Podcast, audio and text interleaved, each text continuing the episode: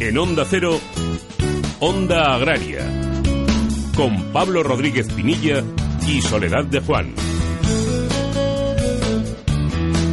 Muy buenos días, comienza como cada sábado, como cada fin de semana, Onda Agraria para hablar de agricultura, de ganadería, de turismo rural, de alimentación y de todo aquello que esté relacionado con el campo. Muy buenos días, Soledad. Muy buenos días, Pablo. Muy buenos días a todos los amigos de Onda Agraria.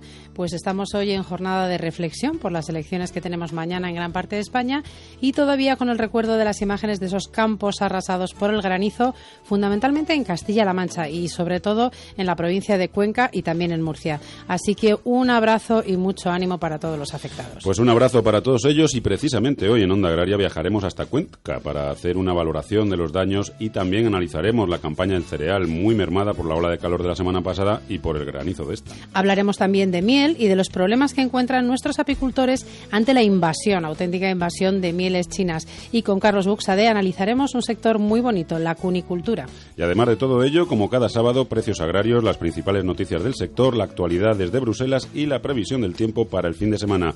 Soledad, para contactar con Onda Agraria, ¿qué tienen que hacer los oyentes? Muy sencillito. Tenemos una dirección de correo electrónico ondaagraria.onda0.es. También pueden enviarnos sus cartas por correo postal. Lo tienen que hacer a esta dirección. Onda Cero Radio, programa Onda Agraria, en la calle Fuerteventura número 12, en San Sebastián de los Reyes, en Madrid, con el código postal 28703. También pueden seguirnos a través de las redes sociales, en Twitter arroba Onda Agraria y en LinkedIn Onda Agraria, y mandarnos notas de audio por WhatsApp. Y lo tienen que hacer en este número de teléfono, 626-980-376. Bueno, y dicho todo esto, arrancamos la cosechadora, nos situamos en el corte y nos ponemos en marcha con la actualidad de la semana. La exportación hortofrutícola crece el primer trimestre un 7,5% en volumen y el 9,9% en facturación.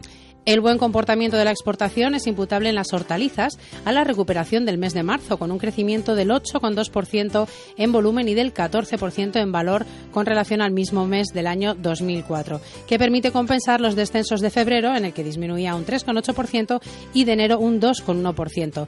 La exportación de frutas crece un 15,28% en volumen y un 15,34% en valor, totalizando 1.892.741 toneladas y 1.668 millones de euros. El Magrama envía ocho modelos de contrato lácteo a la AICA para que estudie su legalidad. Así lo ha asegurado el secretario general de Agricultura y Alimentación del departamento, Carlos Cabanas, tras mantener una reunión con los miembros que componen la Organización Interprofesional Láctea, la INLAC, para seguir estudiando la adaptación del sector al nuevo paquete lácteo y al fin de las cuotas. Cabanas ha señalado que la falta de información complementaria en la documentación remitida por las organizaciones agrarias para determinar si los ganaderos han firmado toda su producción láctea bajo este tipo de modelos remitidos a la IACA o no. La IACA será ahora la que tendrá que iniciar la investigación y determinar estos asuntos. La Unión Europea bloquea la entrada de 14.000 toneladas de sandía y 30.000 de tomate preparado turco. El Parlamento Europeo y el Consejo de la Unión Europea han publicado un reglamento por el que se suspenden dos contingentes de importación desde Turquía, uno de 14.000 toneladas año de sandía fresca y otro de 30.000 toneladas año de tomate preparado o conservado. El reglamento, publicado el martes 19 de mayo en el Diario Oficial Comunitario, indica que esta medida se ha tomado para proteger los intereses comerciales de la Unión Europea, aunque en este caso no se trata de proteger a los agricultores europeos y en especial a los españoles, sino de equilibrar la situación ante la negativa de Turquía de abrir sus fronteras al bovino vivo y restringir la importación de carne de vacuno desde la Unión Europea. En julio comenzarán las declaraciones obligatorias de producción vitivinícola. El secretario general de Agricultura y Alimentación del Ministerio de Agricultura, Alimentación y Medio Ambiente, Carlos Cabanas, espera que en julio se apruebe el Real Decreto sobre declaraciones obligatorias de producción vitivinícola. Valora la importancia que tendrá esta norma para conocer las existencias y la producción de vino, unos datos que ayudarán a elaborar perspectivas y análisis de mercado. Y para finalizar este primer bloque de noticias, el Pedrisco golpea duramente a productores de Castilla-La Mancha, concretamente en Cuenca, y de Murcia, una información que nos ofrece Lorena Mayordomo desde Onda Cero Cuenca. En la extensa provincia de Cuenca se han visto afectadas más de 56.000 hectáreas. Diez términos municipales vieron caer del cielo piedras de granizo de grandes dimensiones. Caían como huevos de gallina muchos, muchos, muchos, muchos. La peor parte se la llevó San Clemente. Han quedado arrasados el 90% de los cultivos del término municipal. Su ayuntamiento ha pedido ya la declaración de zona catastrófica. Marisol Herrera es la alcaldesa. Es tremendo, es ha caído mucha, mucha cantidad de granizo, como si hubiera nevado. El gobierno de Castilla-La Mancha ha anunciado ayudas para el campo. No es la primera vez que ocurre algo similar en esta comarca donde el pedrisco siempre descarga con demasiada fuerza. Ricardo Torrijo de AEMET en la comunidad autónoma. La este de Castilla-La Mancha, que está más cerca del Mediterráneo, pues son zonas que tienen son más propicias a este tipo de, de, fenómenos tormentosos, ¿no? Los agricultores de Cuenca cruzan los dedos para que no vuelva a ocurrir. Una hectárea, dos fanegas, cinco acres, doce libras. En Banco Sabadell sabemos que el sector agrario tiene una manera diferente de ver el mundo y también una forma diferente de relacionarse con un banco. Por eso hemos creado Sabadell Negocio Agrario. Infórmate en el 902-323-000 en bancosabadell.com o en nuestras oficinas. Sabadell, el banco de las mejores empresas y el tuyo. Onda Agraria. Onda Cero.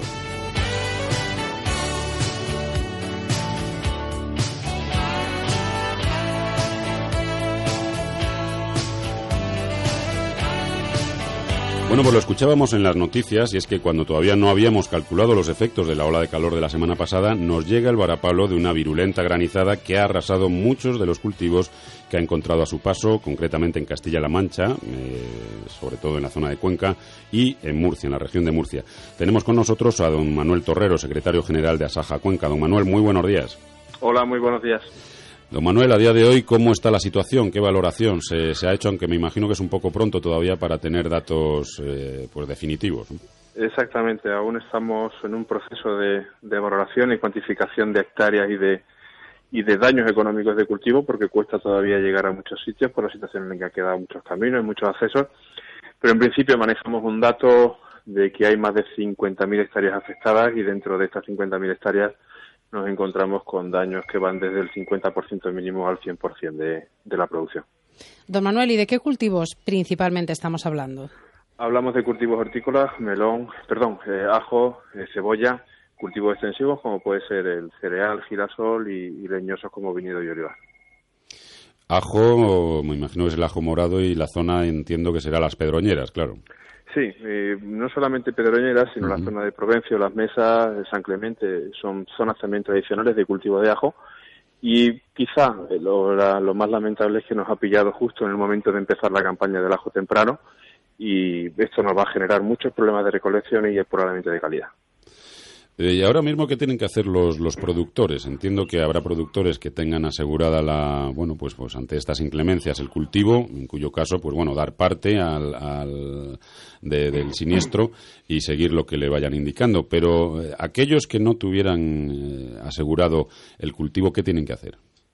Eh, yo creo que aquí hay una labor muy importante por hacer, porque tenemos diferentes comportamientos del seguro en función del cultivo. En el ajo nos encontramos con un escenario en que prácticamente el 100% de la producción está asegurada. En cultivos herbáceos extensivos ocurre lo mismo, pero en viñedo no. En viñedo podemos hablar de un porcentaje de un 35% de la superficie asegurada. Después de más de 25 años de, de vida del sistema de seguros agrarios español, yo creo que esto es un dato que nos tiene que hacer reflexionar de que tenemos que tomar medidas respecto al viñedo. Tenemos que ajustar un poco la, modalidad a la plantación para intentar que el agricultor vea el seguro como un coste necesario a la hora de plantear su año agrícola. El, el, agricultor, el, agricultor, que tiene seguro, pues bueno, tendrá que recurrir a él para recibir la indemnización correspondiente y el que no tiene seguro, pues tendremos que hacer una labor adicional pues para intentar buscar los mecanismos de apoyo económicos, en fin, agrícolas, para intentar mejorar su situación.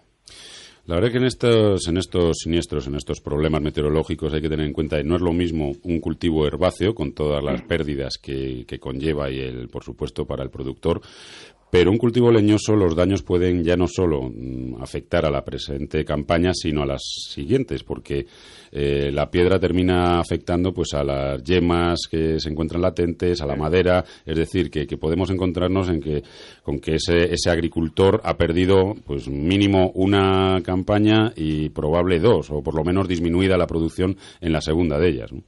Así es, así es. Eh, cuando nos enfrentamos a un un predisco como este, en el que las imágenes son desoladoras, donde vemos eh, piedra, granizo del tamaño de pelotas de golf. Los efectos que produce la madera eh, de un cultivo tan sensible como la vid son, son muy importantes y como tú dices no producen solamente el efecto de la pérdida de cosecha de este año, sino que probablemente tengamos consecuencias durante los próximos años. Además, eh, se ha juntado en muchas zonas estamos en pleno proceso de reestructuración y reconversión de viñedo, con lo cual probablemente tengamos muchas parcelas nuevas afectadas, recién plantadas, que también habrá que buscar algún tipo de solución. Bueno, ya por último, don Manuel, entiendo que, estos problemas, estas pérdidas, eh, no afectan a lo que es la declaración de la PAC, afecta a nuestros ingresos y, bueno, ya sabemos que a la figura del agricultor activo, a ese 20% que hay que justificar, pero en principio lo que se haya declarado, a pesar de que, bueno, pues un campo de cereal lo haya arrasado el pedrisco, al llegar a floración entiendo que ya es declarable y que no, hay, no habría mayor problema, ¿no? Hombre, eh, aquí tenemos que jugar con la interpretación de la de la administración. de la, administración pero yo creo que hay argumentos más que suficientes como para considerar el cultivo implantado en cualquiera de los escenarios que nos movamos. Bueno, pues esperemos que ese criterio sea, sea el que siga la Administración y que no nos obliguen a ir semana a semana, a ir haciendo fotografías con la fecha de nuestros cultivos para después justificarlo en la, en la declaración, aunque todo se andará, porque el señor Hogan ya anda ahí detrás de, cambios.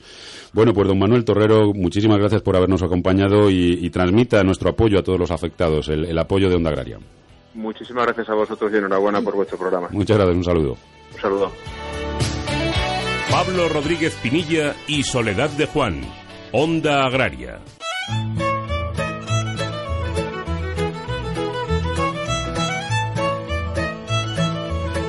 Bueno, está claro, Soledad, que cuando uno se dedica al campo siempre tiene que estar mirando al suelo para ver cómo crece el cultivo, cómo brota las yemas y también arriba para, para ver cómo viene el tiempo. Eso es, ha sido así toda la vida y seguirá siendo. ¿Y nuestros oyentes hacia dónde miran, Soledad?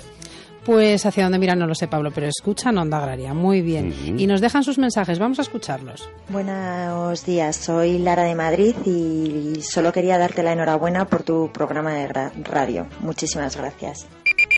Buenos días, soy Luis desde Seseña. Eh, enhorabuena por el programa. Eh, amanecemos hoy con un día con mucho calorcito, aunque un poquito de lluvia no nos vendría bien por estas tierras. Un saludo, adiós. Hola, buenos días. Mira, mira, soy Hipólito, aquí de, la provincia de, Guadalajara, de, de, Brihuega. Claro, yo llamaba porque tenemos un problema con los jabalines y con los corzos que se cruzan por la carretera, oye, y tenemos cada accidente ahí, cada, cada dos por tres, que es que no hay, alguna forma de regular esta historia, porque eh, hay que andar con un cuidado, oye, que, que no veas, ¿eh? Muchas gracias, ¿eh? Adiós. La verdad, Soledad, es que tenemos que darle la razón a Hipólito, y más todavía en esa zona de Guadalajara, donde es una zona muy buena de corzo, pero son cotos generalmente abiertos, son cotos grandes y abiertos, entonces no hay cerramientos. Ahí, pues, eh, solución, pues complicado, porque cerrar no nos van a dejar fácilmente y nos queda ir con muchísima precaución, con mucho cuidado y con mil ojos. Y en cuanto a los guarros, pues en cualquier época del año nos pueden aparecer y eso sí que les hace algo más los cerramientos. Así que, bueno, decirle a la Administración que esté atenta sobre todo en los pasos de las carreteras. Pablo Rodríguez Pinilla y Soledad de Juan, Onda Agraria.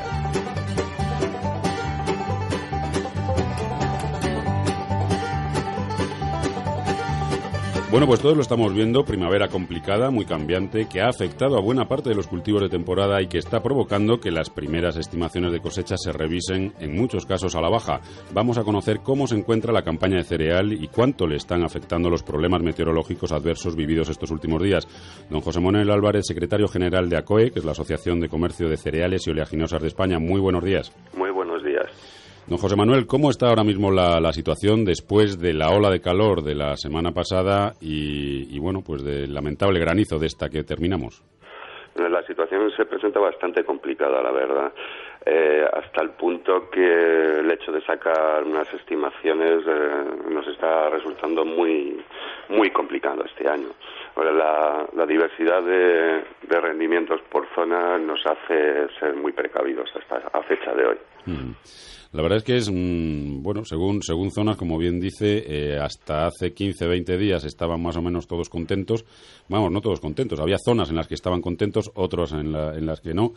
Pero, pero, pero bueno, mm, lo cierto es que la situación ha cambiado, no ha llovido lo que tenía que haber llovido, además han subido muchísimo las temperaturas y entiendo que esto hace que lo que es el dato general de cosecha, pues, pues imagino que, que habrá disminuido con respecto a las eh, previsiones iniciales. Sí, por supuesto. Todos casi nos frotábamos las manos hace un mes porque habíamos tenido un abril con las lluvias justas, eh, medidas de manual y sin embargo al entrar este ya a finales de abril y principios de mayo ha sido una casi ausencia total de, lluvias con lo cual los rendimientos han, han bajado mucho de todas maneras mm, no quiero ser alarmista pero es posible que bajen todavía más aún las, previsiones de seguir la, tendencia climatológica que estamos teniendo Don José Manuel, eh, buenos días. por, por cultivos, ¿cuáles son los que están más afectados por estos últimos cambios climatológicos? según los cálculos que realizábamos en la Junta Directiva de ACOE, que es el pasado jueves, eh, posiblemente el trigo blando es el que se esté viendo más afectado.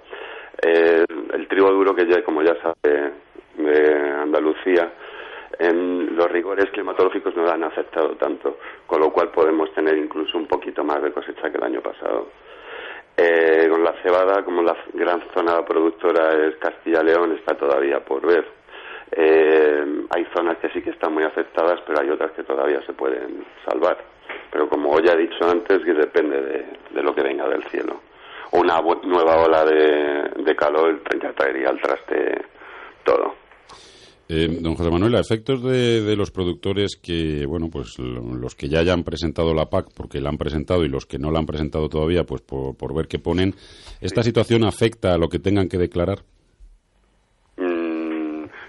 el tema, no lo sé. Mm.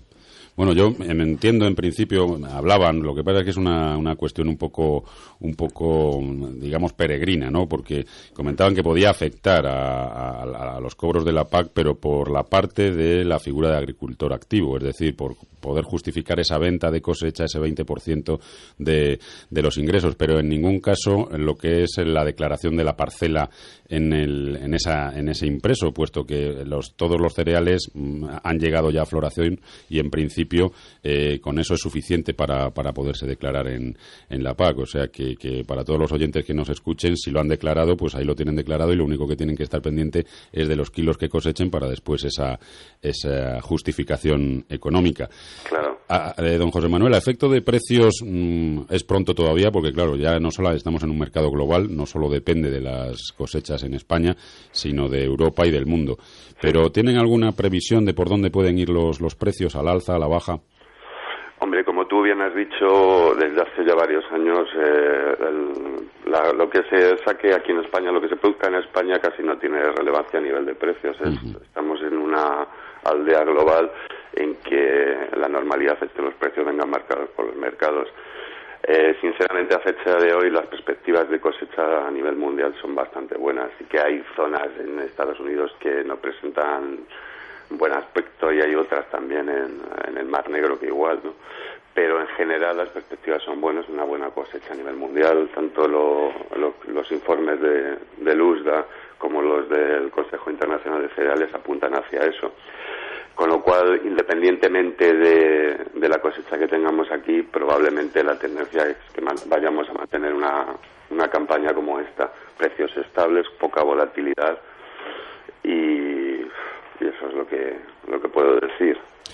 Bueno, pues, pues por lo menos noticias tranquilizadoras. Habrá que esperar a, que eso se, plasme y sea más sólido, pero desde luego para todos los productores, por lo menos que se estabilicen los precios, yo creo que siempre es una, una buena noticia. Y esperemos que, no nos dé más sorpresas la climatología, que lo que tengamos en buen estado llegue a, a granar bien y que, que, bueno, por lo menos esos productores consigan lo que tenían previsto y los que no lo han conseguido, pues bueno, pues ah, ya saben, estamos en el campo, siempre hay que estar mirando hacia arriba y, estas son cosas. Yo creo que es muy importante también em, la figura del seguro agrario, eh, don José Manuel, porque lo decimos siempre en estas situaciones, siempre se trata de, que la administración al final pague los platos rotos, pero, pero lo cierto es que tenemos una figura que es el seguro, que en muchos casos cubre esta serie de inclemencias y que hay veces que, que bien por costes, bien por confianza, no lo hacemos y yo creo que es bueno los productores se mentalicen de que ese es un coste más de la explotación y que lo tienen que hacer. Eso siempre es bueno tener la espalda cubierta en cualquier nivel de la vida, y más en un, en un negocio tan arriesgado como es este de la agricultura. Bueno, pues don José Manuel Álvarez, secretario general de ACOE, muchísimas gracias por habernos acompañado. Un saludo y hasta otra ocasión. Ah, muchas gracias a vosotros. Una semana en la que hemos mirado mucho al cielo, pero ya sabes, Pablo, que aquí no nos queda otra que mirar también muchos hacia Bruselas y para eso tenemos a Javier Ruiz desde Onda Cero Toledo, que tiene un observatorio y nos cuenta todo lo que sucede por allí. Javier, muy buenos días. ¿Qué tal amigos? Muy buenos días. Os contamos a esta hora los principales asuntos de la actualidad europea de esta semana. El Parlamento ha aprobado limitar la importación de plantas para combatir la sileya y es que la Unión Europea debe actuar para evitar la extensión de la bacteria Sileya fastidiosa fuera de Italia, donde está provocando graves daños a los olivares. En la resolución adoptada este miércoles pasado por el Parlamento Europeo, que apoyó las restricciones a las importaciones de plantas desde zonas afectadas en terceros países, aunque advirtió de que puede ser necesario imponer limitaciones adicionales. Los eurodiputados han insistido en la necesidad de compensar a los agricultores por sus pérdidas y han pedido más fondos para investigar la bacteria que puede atacar a otras plantas además del olivo. Además, el Parlamento reclama a la Comisión más medios para controlar la llegada de plagas a la Unión, compensar, como les decimos, a los agricultores e invertir en investigación y nos hacemos eco también de las declaraciones eh, de la vicepresidenta de la Comisión de Agricultura del Parlamento Europeo, Clara Aguilera, que ha celebrado la decisión de la Eurocámara, de, la Eurocámara perdón, de pedir al Ejecutivo Comunitario que revise el control del sistema fitosanitario oficial de la Unión Europea para proteger el territorio comunitario de enfermedades vegetales. Además, os contamos que los pagos realizados durante el mes de abril a los agricultores y ganadores, ganaderos españoles a cargo del Fondo Europeo Agrícola de Garantía eh, ayudas de PAC han ascendido a 123 millones de euros, lo que eleva las transferencias desde el inicio de campaña, el pasado mes de octubre, a 4.989 millones. Así lo recoge un informe del Fondo Español de Garantía Agraria, del FEGA, que publica en su página web. Respecto a los pagos realizados durante el mes de abril, los más importantes son los correspondientes al régimen de pago único, resto de ayudas, otras ayudas directas y le siguen el POSEICAN de las Islas Canarias. Y terminamos contándoos que el Comisario Europeo de Agricultura y Desarrollo Rural, Phil Hogan, ha anunciado un primer conjunto de medidas concretas para simplificar la política agraria común y que pueden ser el eje de los cambios que se vayan introduciendo en la PAC. Hogan ha descrito varias modificaciones que podrían aplicarse este año y también ha dado a conocer futuras medidas en vistas a reducir la burocracia. Los seis cambios más importantes que quiere implantar la Comisión Europea pasan por aceptar que los países que así lo deseen solo tengan que cartografiar zonas de interés ecológico declaradas, permitir flexibilidad en la identificación de esas zonas en relación a setos o arbolados. También en las áreas adyacentes a las zonas de interés ecológico se aceptarán en caso debidamente justificados una zona tampón entre la frontera y dicha zona para los países que así lo deseen.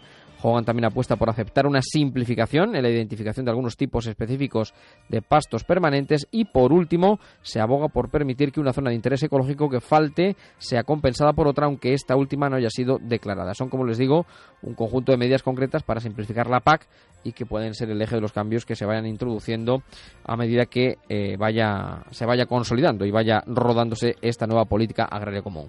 Estos son, compañeros, los principales asuntos de los que versa esta semana la actualidad europea. Como siempre, os deseamos un feliz sábado. Un abrazo para todos. Muchísimas gracias, Javier. Te esperamos el próximo fin de semana en Onda Agraria con Bruselas Informa. Pablo Rodríguez Pinilla y Soledad de Juan. Onda Agraria.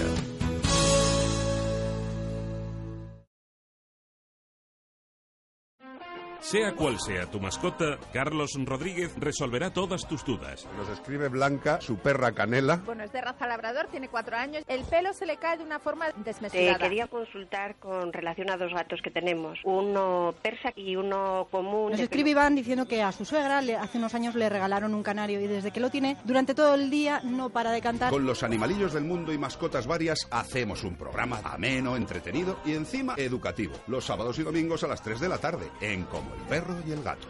Ofrecido por Royal Canin. Te mereces esta radio.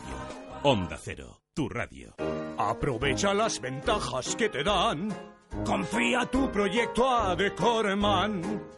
Presupuesto gratuito, sin pasta que adelantar, llave en mano y qué precios siempre a tiempo acabarán. Sin sorpresas, todo en regla y en 3D. Antes lo ves, ven a vernos, llama ahora decorman.es. Con cada multa de tráfico, la administración se lleva tu compra de la semana, la calefacción del mes, las entradas para el cine, el depósito de gasolina. No estás solo. Ante la voracidad recaudatoria de la Administración, de vuelta. Entra en recursosganados.com y comprueba nuestra eficacia. De vuelta conductor. 900-200-240. 900-200-240. Tú conduce. Grupo Reacciona. Onda Cero Madrid 98.0. Alquiler. Acción de alquilar. Negocio por el que se cede una cosa a una persona durante un tiempo a cambio de una rentabilidad. Seguro. Adjetivo. Que es cierto. Libre y exento de todo peligro o riesgo. Si piensa en alquilar, ya sabe. Alquiler seguro. 902 37 57 77. Alquiler seguro. 902 37 57 77. Pablo Rodríguez Pinilla y Soledad de Juan. Onda Agraria.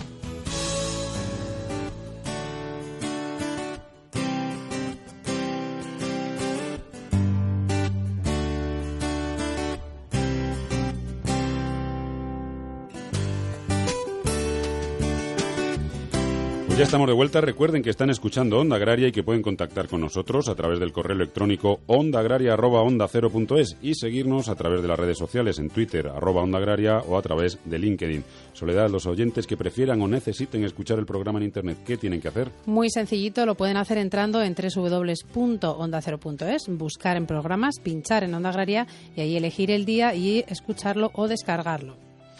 Bueno, y como bien sabe nuestra audiencia y la competencia, en Onda Agraria hablamos de todo aquello que esté relacionado con el campo y sus productos, porque ya se sabe que somos lo que comemos. Y por eso en esta segunda parte en Onda Agraria hablaremos de miel, de cunicultura, de precios y por supuesto del tiempo.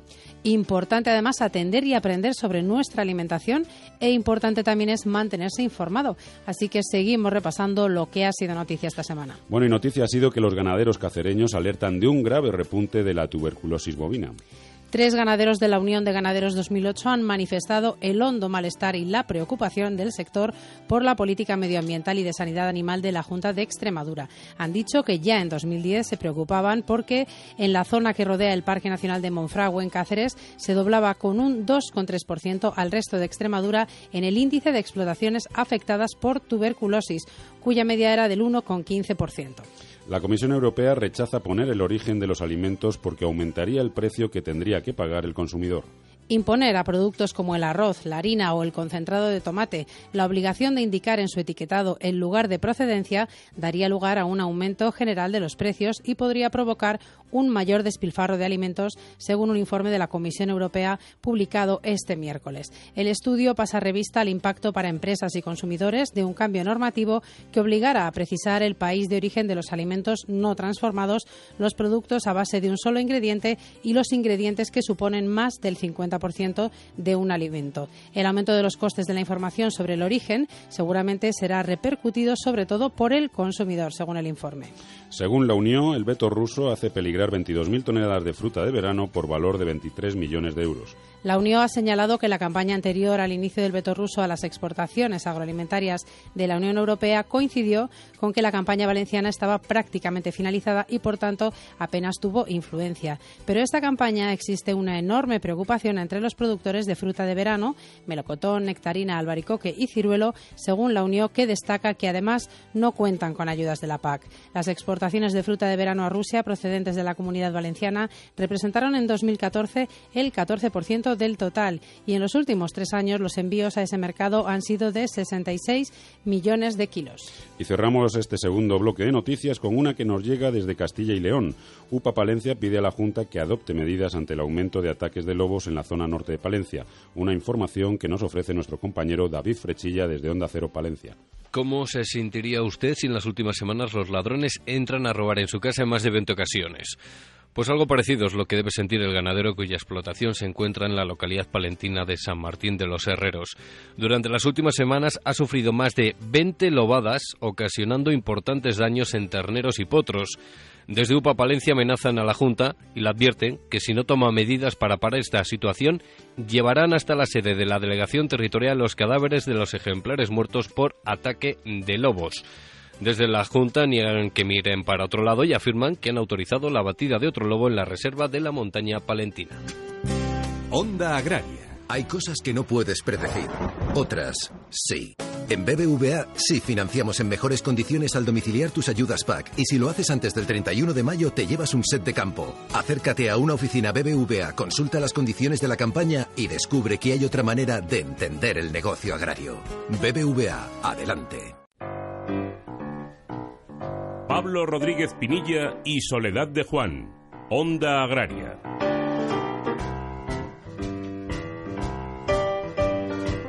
Y preguntaremos también a continuación si estas granizadas y estas climatologías han afectado a nuestros productores de miel. Pero es que en un momento en el que muchos de nuestros amigos apicultores se encuentran sacando miel de sus colmenas, datos preocupantes que no tienen nada que ver con el cielo afectan al sector. Y es que el consumidor debe saber que 7 de cada 10 kilos de miel que entran en España proceden del gigante asiático de China. Para valorar este dato y la situación del sector apícola tenemos con nosotros a don Ángel Díaz, que es el responsable nacional del sector apícola en Ángel, muy buenos días, bienvenido a Onda Agraria. Hola, buenos días. Buenos días. ¿Qué supone de cara al, productor, al apicultor español, al apicultor europeo? Pero bueno, vamos a centrarnos en, más en los nuestros, esta entrada o esta invasión de miel y en qué condiciones procedente de China. Pues la, entrada masiva de, de este producto mal llamado miel, esa, iba a ser la siguiente pregunta. Empezamos, fuerte, don Ángel. ¿eh? E, efectivamente, porque no tenemos que tergiversar la palabra ni confundir al consumidor. Este producto, desde COA, lleva mucho tiempo denunciando que no es miel, es un jarabe posiblemente eh, procedente de arroz o de maíz. Entonces, cuando decimos la palabra miel, todo el mundo piensa en el buen producto que hacemos los productores de nuestras abejas y algo de calidad. Y mm, primero clarificamos y, después ya te contesto a tu palabra, esto hace muchísimo daño a, los productores españoles y, europeos. Pero el, la miel producida aquí en España, ¿dónde se vende fundamentalmente? ¿En nuestro mercado? Eh, gran parte de, nuestra miel se vende en Centro Europa, en Alemania, los países nórdicos y un mercado floreciente reciente es eh, en los países árabes eh, que eh, se han dado cuenta de que la miel española es una miel de, de, gran calidad y, con unas propiedades increíbles para, para consumir cruda directamente de, de, la colmena, ¿no? recién producida. Y una pregunta un poco complicada, Ángel. Eh, ¿Cómo sabe el consumidor? Porque por lo menos lo que he visto yo en algunos lineales, esa miel que nos estás comentando, que no es miel procedente de China, viene etiquetada como tal. Efectivamente, y ahí es donde viene nuestra nuestra denuncia en la cual decimos que el gobierno se cierra en banda a favor de la industria importadora de, de, este producto del sudeste asiático y demás, y en el cual no quiere clarificar la etiqueta para que el consumidor eh, pueda reconocer de qué país es el, eh, la miel.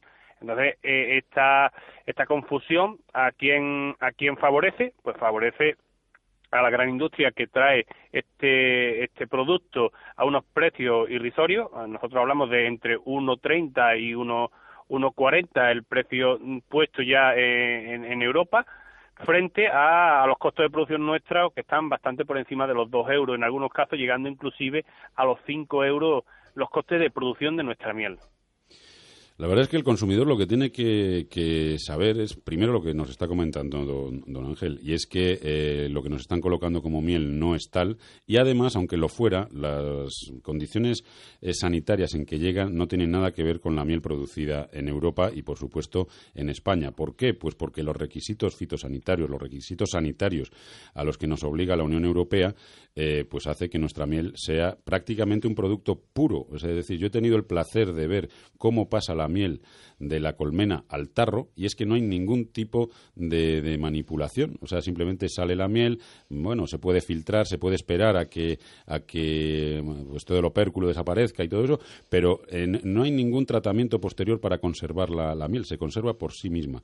Y, el control veterinario, porque las abejas son una ganadería, el control veterinario que lleva esa ganadería es espectacular y el control que después tiene la miel. Es decir, el consumidor lo tiene que saber y tiene que entender el por qué mm, pues a un productor en el campo, una miel a granel puede estar en torno a dos euros y medio el kilo de miel, don Ángel, más o menos, eh, de la temporada pasada.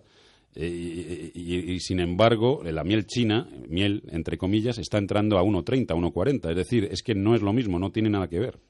Efectivamente, y yo te hablaba de costes de producción. Costes de producción, claro. Efectivamente, lo que a nosotros nos cuesta producir esto, y recuerdo a todo el que nos escucha, el seguro sociales, porque yo soy autónomo, pago mis seguros sociales, pago mis trabajadores, eh, pago Hacienda, pago el gasoil al precio de cualquier turismo, porque los apicultores no tenemos gasoil eh, agrario. O sea, todo este costo, eh, nuestras mieles eh, al por mayor el año pasado rondaron unos 3,50, 4 euros. O sea, mm, todavía podemos eh, sobrevivir, que no está mal, pero te encuentras frente a un producto que ya te digo, no especifica ni de dónde viene, ni cómo está producido. Anecdóticamente, en todo el mundo hay una caída increíble de producción de miel, pero China copa todos los huecos que van dejando los restos de productores.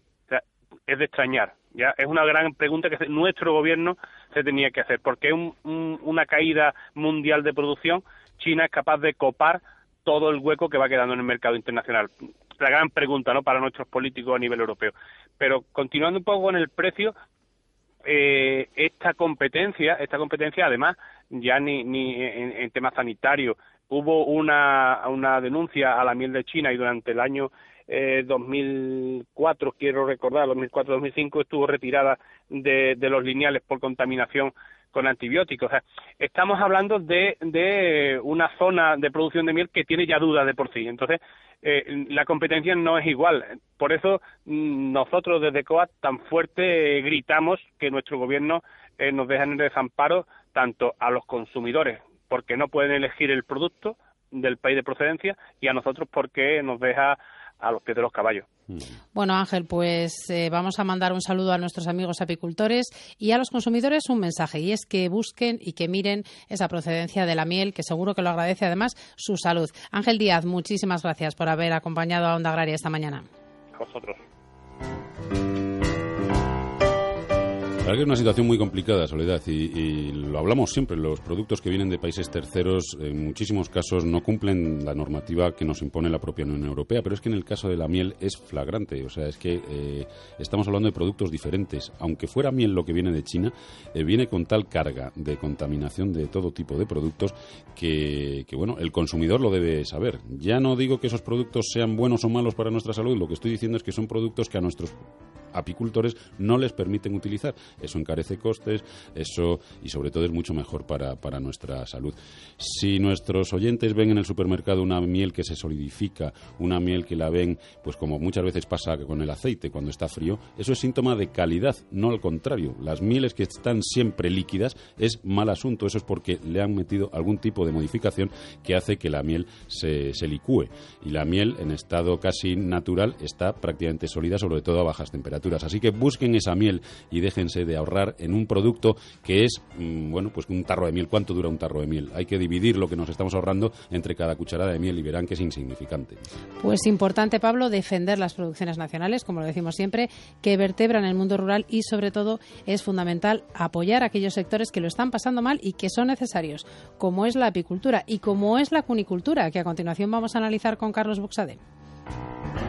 Onda Agraria. Una hectárea, dos fanegas, cinco acres, doce libras. En Banco Sabadell sabemos que el sector agrario tiene una manera diferente de ver el mundo y también una forma diferente de relacionarse con un banco. Por eso hemos creado Sabadell Negocio Agrario. Infórmate en el 902-323-000 en bancosabadell.com o en nuestras oficinas. Sabadell, el banco de las mejores empresas y el tuyo.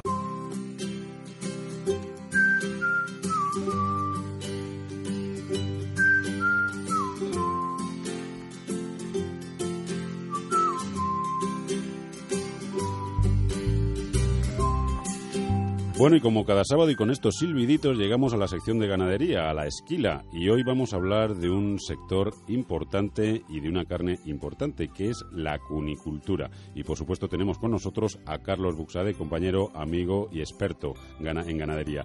Carlos, muy buenos días, bienvenido. Hola Pablo, buenos días, encantado de estar contigo otra vez. Eh, Carlos, hablamos de conejo. Venga, vamos allá. Eh, ¿Por dónde va la producción? ¿Cómo está España a nivel de producción? Mira, si me permites, Pablo, eh, vamos a hacer un poco la visión global, ¿vale? Para que nos hagamos una idea. La producción mundial de carne de conejo está alrededor de las 320, 20, 320 millones de toneladas, ¿vale? Sí. Eso supone que es más o menos el 0,7% de toda la carne que se produce. Para que nos hagamos otra vez una idea. Se producen 2.300.000 toneladas de carne, por tanto, la carne de conejo es el 0,7%. ¿Vale? Primera idea. Segunda, ¿qué produce la Unión Europea? Pues mira, la Unión Europea produce unas 325.000 toneladas. Luego te matizaré algo más. ¿Y cuánto produce España actualmente? Pues unas 65.000 toneladas. Tiene en cuenta, Pablo, que producimos un total de 5.900.000 toneladas más o menos de carne, por lo tanto, la carne de conejo es el 1,1% de la producción española de carne. ¿De acuerdo? Esto nos da la magnitud desde el punto de vista cuantitativo. Em, ¿cómo, ¿Cómo ha evolucionado esta, esta producción, Carlos? Porque hemos visto que en otros sectores como pues, la, producción ha ido a menos, en otros ha ido a más. En el caso del conejo, ¿cómo se ha comportado? Pues mira, Pablo, ha ido a menos. Te voy a dar dos datos. Eh, ya sabes que cuando yo te hablo de datos siempre hablo más o menos, ¿sabes? Porque no tengo los datos aquí eh, encima escritos. Pero mira, si me voy al año 90, ¿vale? Que es un año de referencia, o sea, en esos momentos hablaríamos de hace, pues esto, ¿no? Esos 25 años, pues eh, normalmente la Unión Europea está produciendo en orden de 550.000 toneladas. Y en este año 2015 no producirá más allá de 310.000. Es decir, que hemos perdido un 44% de la producción. Esto en la Unión Europea. ¿Y, hay algún motivo claro por el cual se haya perdido esa barbaridad de, producción, Carlos? Sí, fíjate, pero antes de darte el motivo, te voy a explicar lo que pasa en España. Porque ya sabes tú que el conejo ha sido muchas veces una producción fundamentalmente mediterránea, ¿verdad? Italia, Francia, España. Bueno, pues España producía 120.000 toneladas al año y ahora se ha quedado en 65.000 toneladas. O sea, hemos perdido un 46%. ¿Bien? Sí. Y de esta producción, Cataluña produce el 25% y Cataluña Suez también ha perdido el 20%. Y ahora la pregunta tuya, ¿por qué se ha perdido? Pues mira, amigo mío, hay dos cosas, para mí, modo de entender, absolutamente fundamentales. La primera es que el conejo se está volviendo un animal de compañía. Y claro, eh, Pablo, si resulta que en tu casa tu hijo tiene un conejo, no os vais a comer el conejo. Mm, bueno, todo depende de las circunstancias, Carlos. Ya, ya, ya, ya. si hay hambre y no hay que merendar. Ya sabía yo. Pero normal, ¿verdad, Pablo? Eh, igual que no comemos el perro, no comemos el gato, bueno, nos comemos el conejo, ¿sabes? Es la primera idea. La segunda cuestión es que, es que queramos o no, lamentablemente no tiene una imagen lo suficientemente atractiva el conejo para remontar vuelo. ¿Sabes? Y entonces, claro, eh, la gente no es proclive a consumir conejo. ¿Mm? Esos son los dos grandes, para mí, los grandes motivos que eh, van a dar con esta caída, que oye, se está situando el consumo en estos momentos en España, pues mira, del conejo de granja alrededor del 1,3, 1,4 kilos por persona y año, y si a eso sumamos eh, la caza, ¿verdad?, y el consumo, digamos, rural, pues podríamos estar alrededor de los 2 kilos por persona y año. Yo creo que los datos que da el Magrama de 2.17, 2.20 no son así, es un poco menos. Así es donde estamos, Pablo, y así es como estamos evolucionando.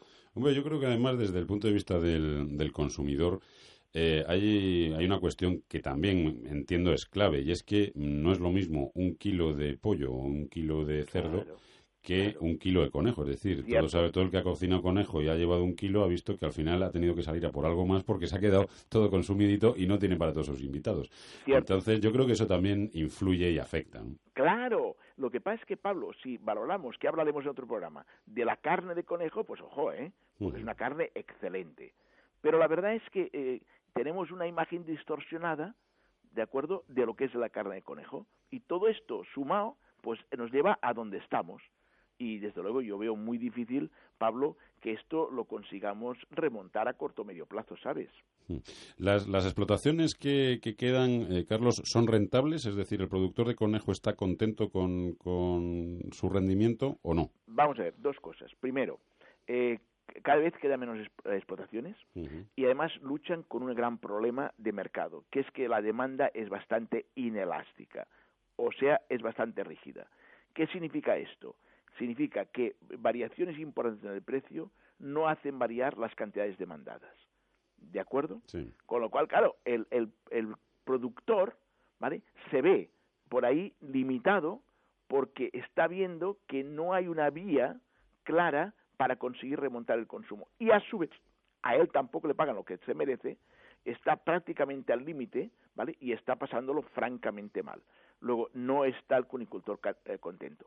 Otra cosa es, Pablo, las pequeñas explotaciones que hay de tipo, digamos, familiar minúsculo, que bueno, lo tienen como una actividad más y no hacen contabilidad analítica y entonces eh, van sobre costes fijos y vale, digamos, que se defienden y andando. Esta es la realidad, Pablo, del conjunto de lo que estamos hablando. Bueno, pues si te parece, Carlos, yo creo que merece la pena apoyar a esos productores de, conejo, al sector de la cunicultura. Hoy hemos analizado esas cifras grandes de producción y si te parece, la semana que viene hablamos de lo que es el consumo, de la calidad de esta carne y sobre todo, pues de la problemática que pueda tener el, sector ahora mismo. Eso es, sí, Pablo. Yo creo que eso es muy importante porque efectivamente ¿eh? hay que defender este sector porque es un sector muy vinculado al medio rural ¿de acuerdo? Y por lo tanto sumamente importante desde el punto de vista logístico. Totalmente de acuerdo contigo, sí. Bueno, pues entonces ya tenemos deberes para esta semana. Carlos, hasta el sábado que viene que seguimos hablando de cunicultura. Pues muchas gracias, Pablo. Hasta el sábado que viene. Un abrazo muy fuerte a todos. Un abrazo. Gracias. Fertiberia, líder en fertilizantes, le acerca la información de los mercados agrícolas. Y como cada sábado tenemos aquí con nosotros a Vicente Pérez Urbano para informarnos sobre los principales precios agrarios. Vicente, muy buenos días. Buenos días, Pablo, Soledad y a todos nuestros queridos oyentes. ¿Cómo se han comportado esta semana los precios en el mercado de cereales? Nos vamos a la lonja de Córdoba. Triticale a 162 euros tonelada, cebada a 162 euros tonelada, avena a 165 toneladas y maíz a 170 euros tonelada. Pues vamos a recorrer ahora, si te parece, los principales precios en el mercado de las frutas. Nos vamos a la lonja de cítricos de Valencia. Naranja Nabel Powell a 28 céntimos de euro por kilo y naranja Barnfield y Chislet a 28 céntimos de euro por kilo. Nos vamos a Mercamadrid. Comenzamos con fruta de temporada. Albaricoque a 2,02 euros kilo, cerezas a 3,02 euros kilo, fresón camarrosa a 1,80 euros kilo, limón a 78 céntimos de euro kilo, nísperos a 1,70 euros kilo y pomelo a 70 céntimos de euro kilo.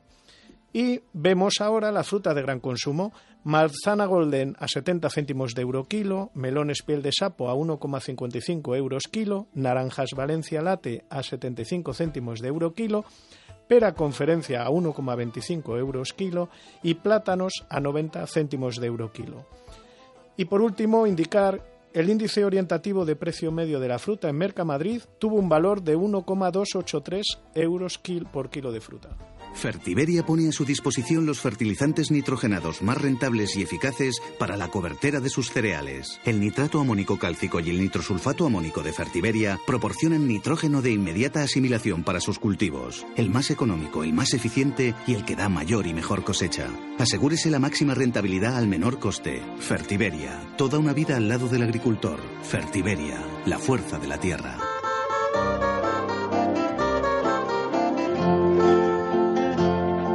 Ya a punto de terminar el programa, nos queda por conocer el pronóstico del tiempo para el fin de semana, una tarea de la que se ocupa cada sábado Jorge Rom para que todos salgamos seguros al campo. Agroseguro te ofrece el tiempo en el campo. Muy buenos días, Jorge días, y Pablo, y un cordial saludo a nuestros amigos agricultores y ganaderos, y en especial pues aquellos que han sufrido los daños por las granizadas en Castilla-La Mancha. El fin de semana se va a presentar bastante más tranquilo. Tendremos en la jornada de hoy nubes en el Cantábrico, sobre todo en su mitad más oriental, alguna llovizna habrá en el País Vasco y alguna precipitación en la vertiente norte del Pirineo, preferentemente en el Aragonés y en el Catalán. Nubes que van aumentando en la zona del estrecho. Aumentan las nubes en Andalucía Oriental, en Ceuta, Melilla, en el interior de Andalucía. Esas nubes irán aumentando gradualmente a lo largo del día, quedará con intervalos nubosos ya por la tarde. Y en el resto de la península tendremos una jornada bastante soleada, con cielos despejados, especialmente en el oeste de Galicia, en Castilla y León, en Extremadura y en Castilla-La Mancha, destacando los vientos siguen soplando con fuerza, lo que es en la zona de Gerona, el cierzo moderado a fuerte en el Ebro y serán del nordeste moderados también en la zona de Galicia. Las temperaturas en general se mantienen agradables y de cara al domingo lo más destacable va a ser ese aumento de la nubosidad en el sureste. Nubes irán aumentando en Andalucía Oriental, en Ceuta, en Melilla, en el área del estrecho, con aguaceros. Habrá chubascos irregulares, atención sobre todo en la zona de Melilla de cara al domingo donde pueden ser de cierta intensidad. Las nubes en el Cantábrico seguirán quedando estancadas en su mitad más oriental con alguna precipitación en general de carácter débil y arrecian los vientos en Galicia, soplarán del nordeste, pero ya con rachas fuertes y por el contrario amainan o disminuyen en la zona de Cataluña, la típica tramontana que soplará ya de floja a moderada. Las temperaturas muy parecidas al día anteriores. Por la noche, como estamos viendo, son bastante frescas, inclusive frías, ya que no superan los 5 grados en zonas de la mitad norte, pero las diurnas superan claramente los 20-25 grados, así que agradables y típicas de primavera. Bueno, típicas de primavera y malas para nuestros productores esas temperaturas altas, Jorge, porque, bueno, hablamos del granizo, pero por ejemplo en la zona de Aragón, en la zona cerealista de Teruel, se ha perdido el 50% por esa falta de lluvias y esas temperaturas altas. Así que estamos en, una situación complicada. Cuando no es una cosa es otra, siempre dicen que los agricultores siempre lloramos, pero, pero bueno, ahí está la, prueba, ¿no? Siempre tenemos que, que estar mirando arriba. Y mañana, Jorge, nos explicas un poquito el fenómeno del granizo, ¿no? Exacto. Mañana os explicaremos un poco el granizo y veremos cómo se presenta la semana, que en general va a ser con, con poca precipitación y con temperaturas suaves, inclusive un poco frescas, pero todavía digamos que no son las ideales para esta época. Bueno, pues hasta aquí la previsión para el fin de semana y que pases un buen sábado, Jorge, y mañana nos cuentas cómo va a ir el resto de semana. Ah, exacto. Mañana nos oímos. Hasta mañana. Uf, me parece que va a caer una buena. Ese cielo me da miedo. No te preocupes. ¿Estás seguro? Estoy agroseguro. Agroseguro, el seguro de los que están más seguros. Ahora es el momento de contratar el seguro de Olivar.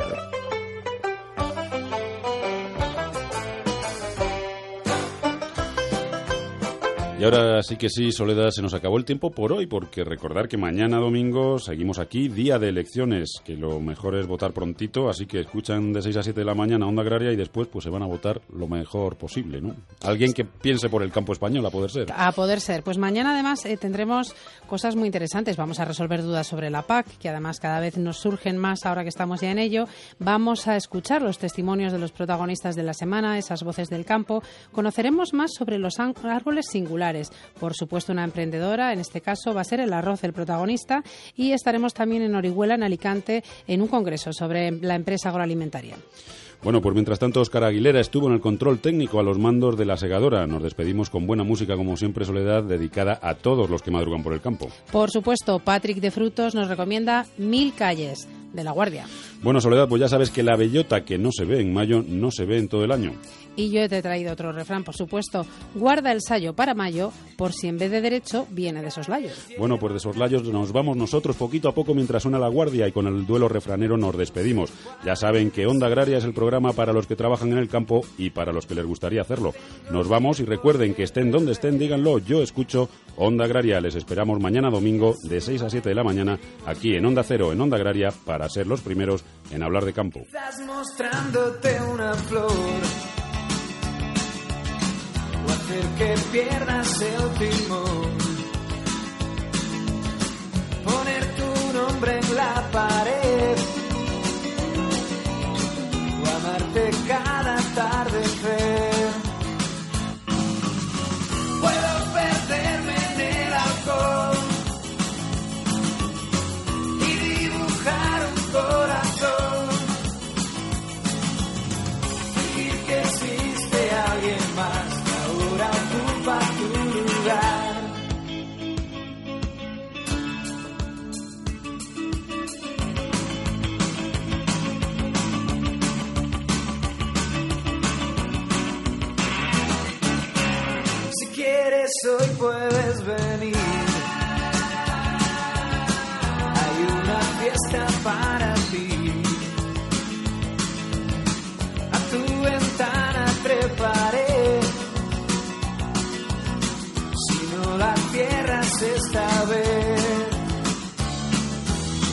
Ese perfume de mujer te llevará hasta donde estés. En una oscura habitación, la guarida del